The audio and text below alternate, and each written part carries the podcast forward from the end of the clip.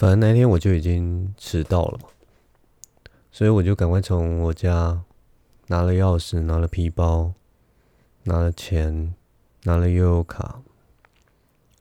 然后就走出我家的房门，赶快到楼下去骑我的十多年的摩托车，马上就上路了。那天好像他们是约在。应该是东区那边一家餐馆吧。那其实男生迟到就真的没有什么好说，男生迟到非常惨，就是你一定会被大家削的，就是 会被大家骂的体无完肤，然后你可能最后可能还要付那一餐的钱，反正就很很惨啊。所以就还蛮紧急的一个情况，所以我就赶快骑车走。然后一边骑，我就一边在想说要走哪一条路的速度会比较快。所以，我觉得那个时候当下骑的时候，我是没有一个，就没没有没有特别想想什么事情，就是有点像是那个自动驾驶 autopilot 的样子在骑车，然后结果骑到一个那个算是一个蛮小的一个路口吧，然后那个红绿灯就变成红灯了，所以我就马上就停下来，然后。脑中还在想说，我到底等一下，等一下我到第几个红绿灯的时候，我要右转，然后走那条小路，然后左转，然后接下来再到那个另一个地方，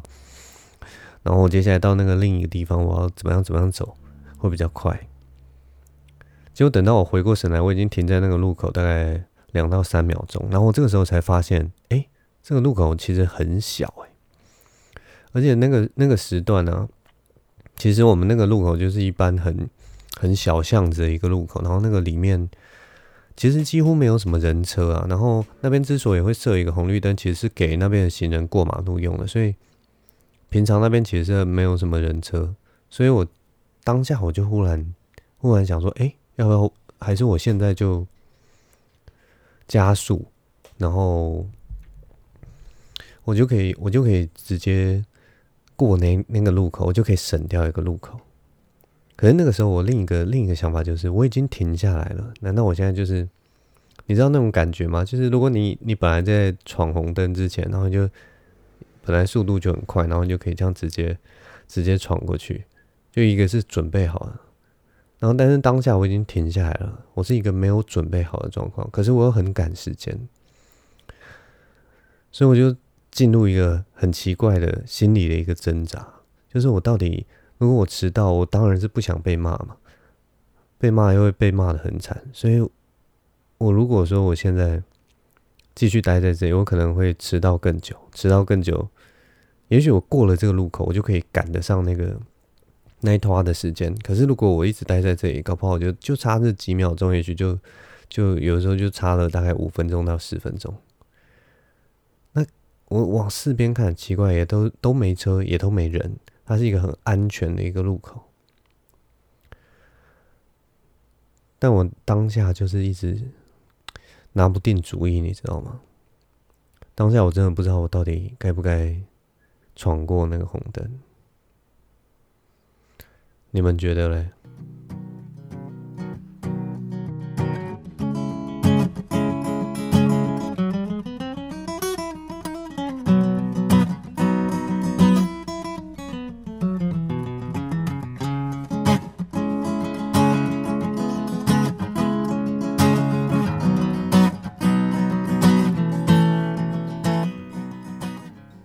其实我后来没有闯那个红灯，因为主要原因是因为懒。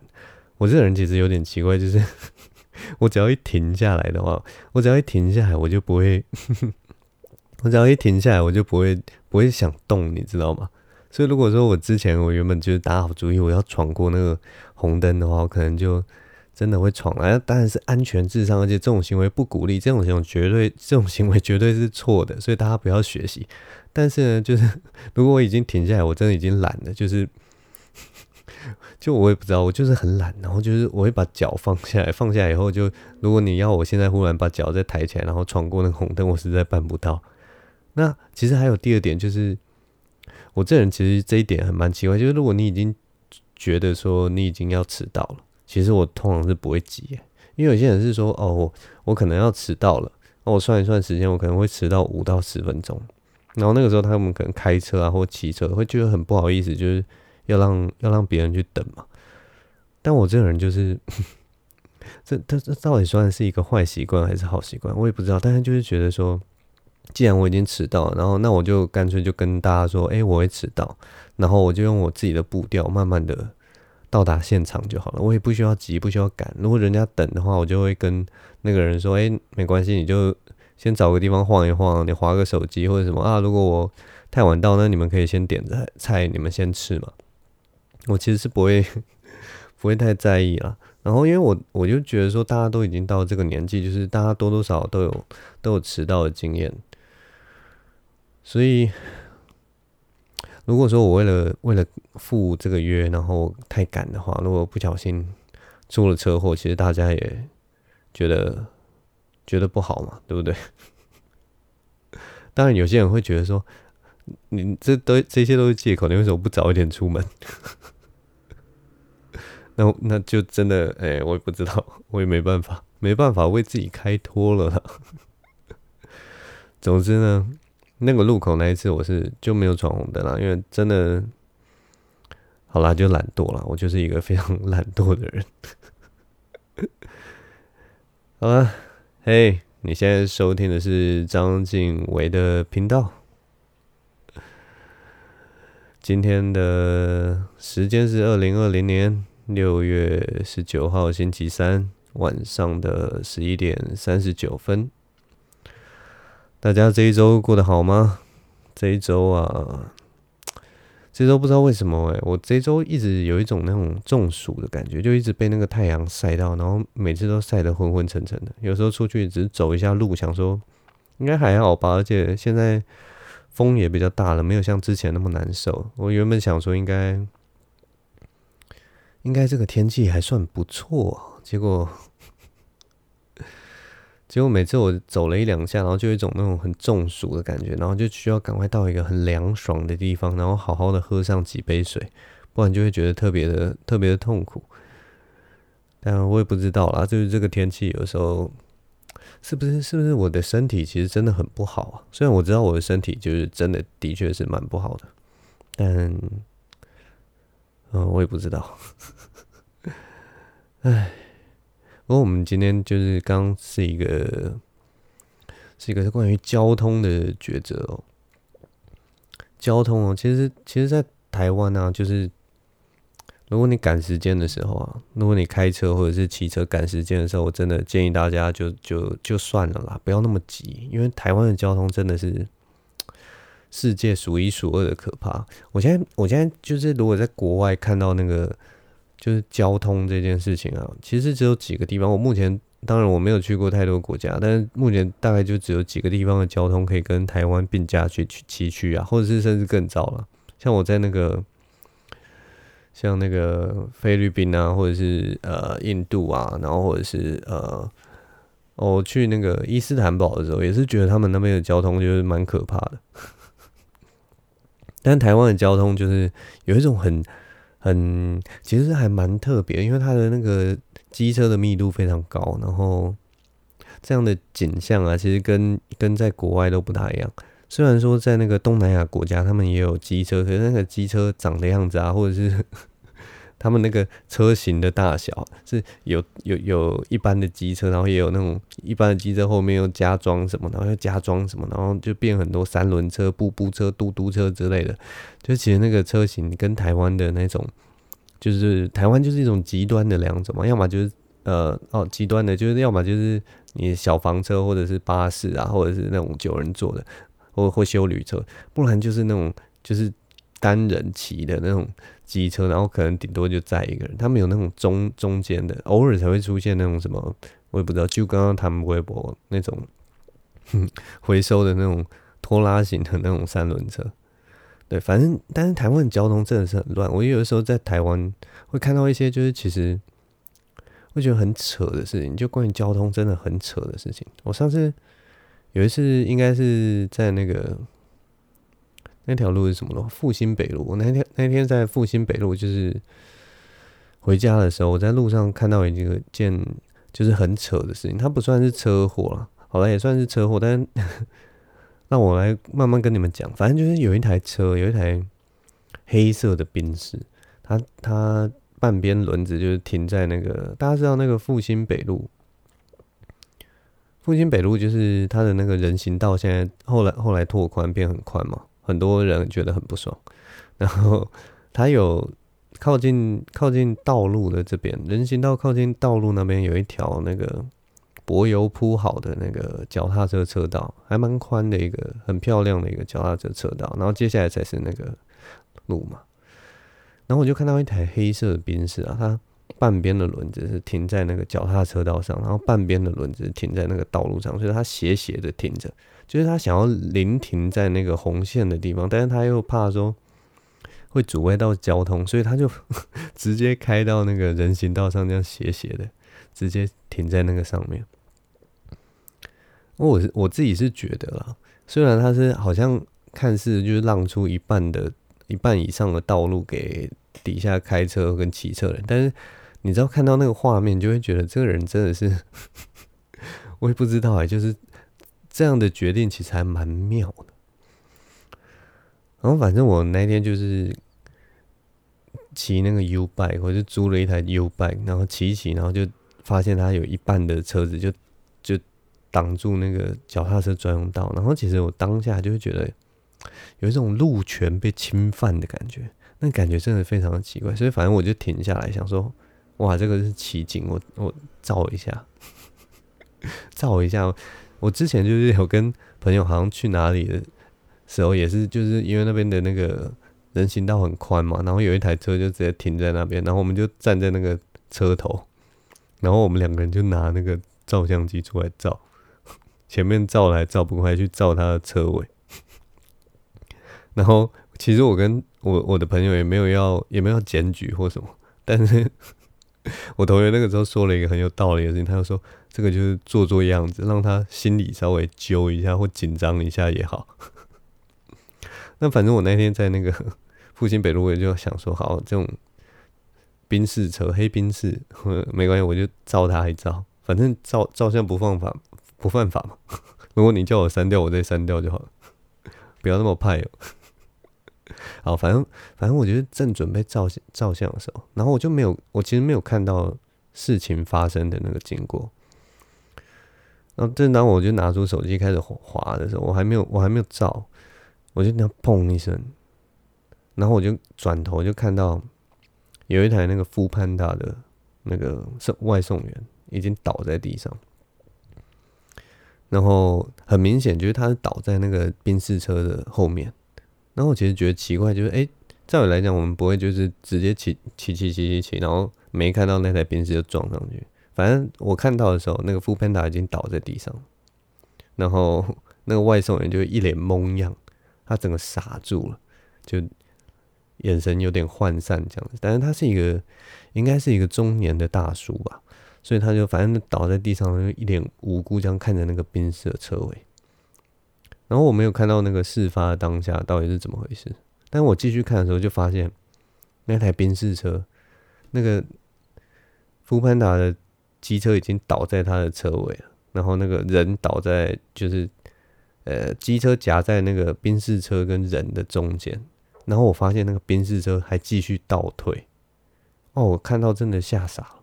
然后就是那个宾士车。倒退的速度很慢，所以他就把那个机车这样稍微这样推一下，然后就是那个会出现那个机车的那个板，呃，那个叫什么？反正机车侧面不是都是用那种塑钢或什么的，它就已经出现“滴滴”这样的声音了，就是压到的声音。我快吓死了，我就赶快从那个 U-bike 差点要跳下来，然后赶快去想要去敲那台宾士，然后还好就是另一边有一个骑机车，因为看到那个。大叔已经倒一辆，他还赶快就是到前面去示警，这样子跟那个宾士车里面的驾驶说。然后那个时候就是宾士往后退那一刹那，你知道，我看到那个倒在地上那个 foodpanda 的大叔啊，他一开始就当然一脸就是傻吓傻了嘛，怎么会怎么会撞到？然后可是就是那个宾士车在往后的时候，我就看他那个两个眼睛瞪得非常大，然后他就瞪着那个宾士的车屁股。好像他用那个念力还是什么，还用还有是他用他的那个气氛、那个生气的感觉，就可以让那个宾士车停下来一样。所以他有一点像是眼睁睁看着那个宾士这样不断倒倒退，然后他就这样像一个美人鱼一样 倒倒坐在地上，然后这样看着那个宾士的屁股。然后当下他真的什么都，他也没有逃掉，也没有跳起来，也没有骂，什么都没有，他就睁瞪大眼睛瞪着那个冰丝屁股。我觉得那个画面其实蛮有冲击性的，就是到底他是因为傻掉了还是怎么样，我也不知道。那反正就是后来另一个那个机车骑士就骑到骑到那个宾士的车窗，然后就赶快敲，然后跟他说：“啊，你撞到人了啦，后面倒一个人啊，你下来看呐。”然后就那个。黑宾士的人下来一看，然后我就一看，哦，原来是一个应该是 五六十岁的大妈，他完全不知道自己撞到人，就是你，你照理来讲，你的车子砰一声发生这么大的声音，你应该会知道，就是要么是有人撞到你，或者是你自己撞到别人，结果他完全没有发觉，还继续倒车这样子。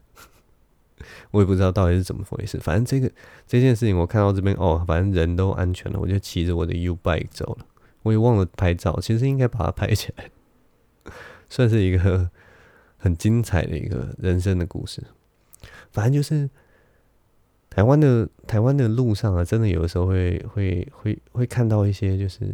匪夷所思的事情，完全不懂到底为什么会发生这种事情。然后关于交通啊，我另一个就是另一个印象很深的故事，我来调一下。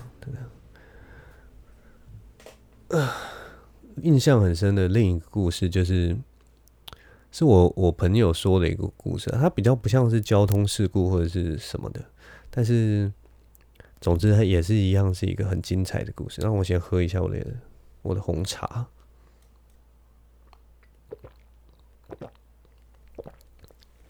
要真的要来说的话，它应该是比较像是那个，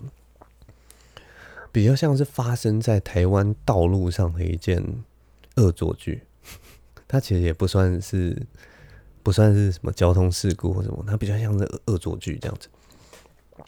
那事情是这样，就是有一天我的朋友，我的朋友其实是一个机掰人啊，就是一个很讨厌的人，反正。反正他那一天就是过马路嘛，然后有他就是为了抢那个抢那个最后一秒过马路的那种人，所以他就跑过去的时候，刚好跑到那个那个那个叫什么分隔岛那边，然后就红灯了，然后车子就绿灯，所以他就卡在中间不能动嘛。然后车子这个时候就是跑一跑，他在中间等一等，然后就结果他就等到了下一个红灯这样子。哎、欸，其实我也忘记，应该不是这样，但是反正就是，哦，应该是因为有一个那个，反正他们内线道车子的内线道有一个是有左转，左转，就是可以呃，当当所有的车子都红灯的时候，它是可以左转，然后进到前面那个巷子的那个，然后但是他就站在那个分隔岛上，然后反正就是车子就一直。开开嘛，然后后来就是四周的那个灯都红了之后，那照理来讲，那个左转灯就亮起来。那呃，最靠近那一侧的那那一排车子就可以开始左转进那个巷子。然后它还是卡在分隔岛上，因为那个人行道的斑马线的那个红绿灯还没亮嘛，因为就是车子要左转，所以它就还先不会亮起。结果他就发现那个停在。停在马路的第一辆的那个车子动都不动，就没有在动啊。那后面的车子就很不爽，后面的车子就叭叭叭狂叭。可是奇怪，前面那台车还是动都不动。然后后面的人就已经摇下车窗，都要正准备骂。然后我我同学，我的我的朋友这时候就很北烂，他做了一件很好笑的事情，他他就先这样看看那个第一辆车前面的。人，然后接下来他就跑到第二辆车那边。那第二辆车他因为很生气嘛，就奇怪，因为绿灯了你还不走，火气很大的那种。然后是一个男生，然后他就赶快跑到那个第二辆车前面。然后第二辆车就看他怎么会跑过来，他也是觉得有点奇怪，可是他又很生气，啊叭叭叭，然后就问我朋友：“哎，他什么他是怎样啊？这都不走哦？”然后就我朋友跟就跟他说。赶快打一一九，他好像死掉了。然后就第二辆车就吓傻，什么死掉了？然后我朋友就说，他又看到他那个原本是充满那个愤怒那个气氛，然后瞬间变成有一种五味杂陈的感觉，好像有一点愧疚，又有一点惊慌。然后第二第二辆车就他愣了一下嘛，哈，要怎样？然后我朋友就赶快再继续跟他说，快叫救护车啊！然后就第二辆车的那个驾驶就赶快就是开始摸身上，然后就赶快去找他的手机出来。结果这个时候很有趣的一件事情发生，就第一辆车转弯往前开始滑行，然后转弯就转出去了。然后第二辆车的人就哎、抬头傻在当下，哦，我朋友这个时候就赶快趁那个 趁他转走之后，他就赶快跑了。你们知道他做了什么？他就只是为了要吓吓那个第二辆车了。他就看了一下，看到那个第一辆车可能只是在滑手机或者是什么愣在当下，所以他就跑过去跟第二辆车说：“ 第一辆车的那个人可能心脏病发或什么出事情了。”然后他他他他他跟我们讲的时候，就是跟我们说，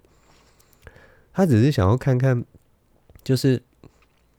如果说你后面那个人他那么紧张，那么呃，应该是说你后面那个人那么生气，到底是那个国外有一个说法叫 road rage 嘛，就是说你在开车的时候，然后你的那个情绪特别的暴躁，特别不稳定。他就在想说，这么暴躁的情绪下的人，如果忽然知道说前面那台车不是故意挡在那边的，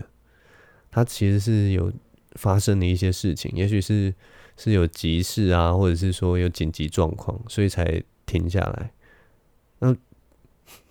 他想要知道后面那个人会有什么的什么样的反应，或者是说那个表情，或者是什么样的状态。但反正就是他闹完了人家做完这个恶作剧以后，他就赶快绕酸跑走了。反正就是一个很北烂的人了。但某方面来讲，我也不知道，就是后面那台车的那个人会不会因此就。以后会对路上人会好一点。反正这种这种事情，我觉得就是有的时候，其实你在呃你在车上啊，或者是你在机车上面，它其实差的时间就是差也不知道多少时间，就差那五分钟十分钟。包括我自己，如果在赶时间的时候，其实差那五分钟跟十分钟，我觉得在现代好像也是还好诶、欸。因为，因为我们以前如果说联络比较不方便，如果真的迟到五到十分钟，别人是要干等在那边，然后或者是说他完全不知道你今天会不会来，所以那个时候被放鸽子其实是是一件常有的事情。但是我们现在每个人都有手机，然后每个人联络都这么方便。如果说你跟对方联络的时候，然后对方完全没有回应的话，通常也是因为他可能就是在骑车了，他也许就在开车了，所以不方便回应。那你就知道他人快到了，不大可能有那种就是很夸张的事情。当然也是有例外啦，有些人可能会睡过头什么的，所以就一直没有回应。但是，对啊，除去呢那一些事情，我觉得就是在在路上，其实大家都他的不知道为什么哎、就是情绪跟那个心情都会变得非常的暴躁。我常常看到一些很急着送货的，不或者是说很急着。急着开开车的呃货车司机啊，或者公车司机啊，或者是说一般自用车，不知道在急什么，就一直变换车道，然后一直。当然，如果这个时候，我觉得其实有的时候是缺乏一个沟通，你知道吗？如果说他在变换车道或什么时候，然后全部附近的车都知道啊，他小他他老婆在医院快要生了，那大家都会原谅他嘛，对不对？然后或者是说像刚刚那样的情况，就是第一台车都不动，然后第二台车很生气，一直按喇叭。那如果说你后来才发现，哎、第一台车前面走过一个老先生，他就只是在让那个老先生。那这时候你第二台车，你会不会觉得，哎呀，不好意思、欸，刚 狂按你喇叭？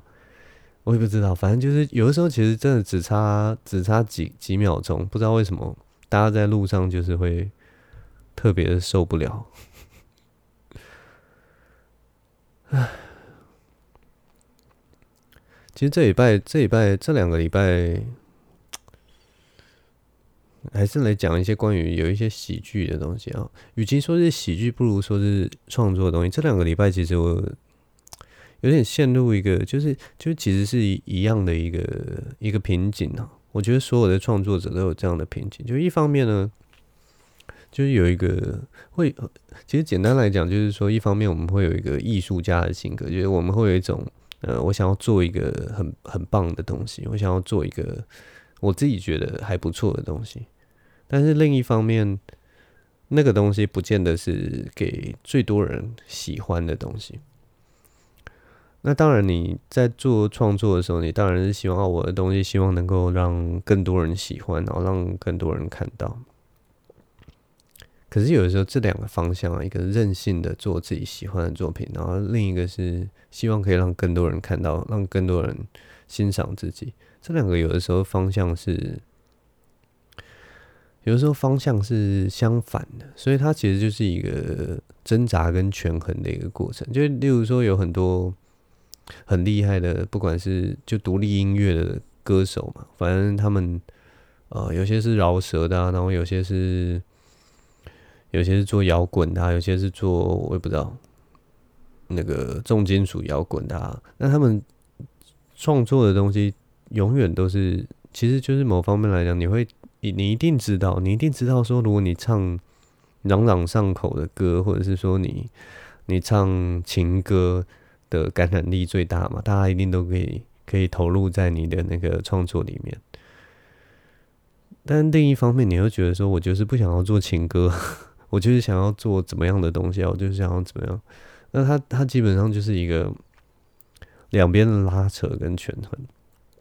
然后最近我有的时候也会陷入这样的感觉，倒也不是说我这个 podcast，或者是说，或者是说我那个很废的那个十秒短片的问题，而是而是。在写笑话这件事上面，能够让大家最有感的，通常就是呃接受度也比较高的是那种很轻松的观察型笑话嘛。我们其实可以从从很多的方面可以看得到，例如说大家就是很喜欢伯恩的那样的风格，就是有点聪明，然后都跟生活有关，然后有一些人家反应会比较不一样的 twist。然后其实大家对于那种挑战社会道德底线的玩笑的接受度也是比较不大。你如果说你一直想要去去去推那个东西，硬推那个东西的话，事实上是会遍体鳞伤的。尤其是如果功力还不到的话啊，功力我们先不要谈，但是就是事实上在台湾社会还是会遍体鳞伤。你的确还是会吸引到一些很小众的会喜欢你的，但是比较开心的笑话比较。呃，大方的人格还是还是一个主流了。反正有时候就是我也我也是会想这种事情，然后有时候会想说，那我的表演方式啊，或者是说我的一些编排是不是要做一些调整，然后就是为了为了为了让更多人看到我这种感觉。但我觉得这就是一个很矛盾的疑惑了，所有创创作者都会有。过这样的念头，那其实我也不知道要怎么去，要怎么去，嗯，要怎么去疏解这样的情绪。所以，当然这种情绪就是在人生的每一个路途中，其实都会出现。好像就只能继续的走自己想要走的路，然后好像也就这样，就是继续走吧。好像也没有办法做任什么样的调整或什么的，也许也许调整了也不见得有任何的，也许调整了也没有什么不好，也也没有任何的起色啦。其实，但有的时候都是自己想太多。其实还是要这种感觉，有点像是还是要还是要爱自己吧，还是要喜欢自己做的东西。我觉得喜欢自己做的东西，绝对是能够走的比较久。那如果说在一路上有人一样也是喜欢你这样的东西的话，我觉得那应该是还蛮开心的一件事情吧。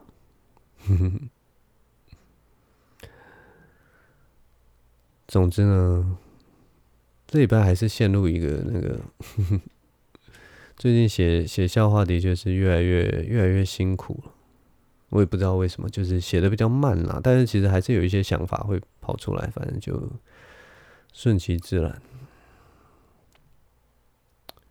大家也看到，就是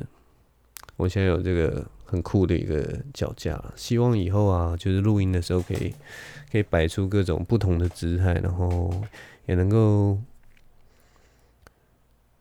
比较轻松一点啦。因为我之前就是在录这个音的时候，因为因为没有这个脚架，所以我都要就是有点有点驼背，所以我觉得录起来好像没有那么的没有那么轻松。我觉得还是需要。还是需要放轻松一点，然后才可以。好，我也不知道我要讲什么，最近真的都太累了。嗯，好了，今天就大概也半个小时了，今天就录到这边吧。谢谢大家的收听，我是张敬伟，我们下周见喽，拜拜。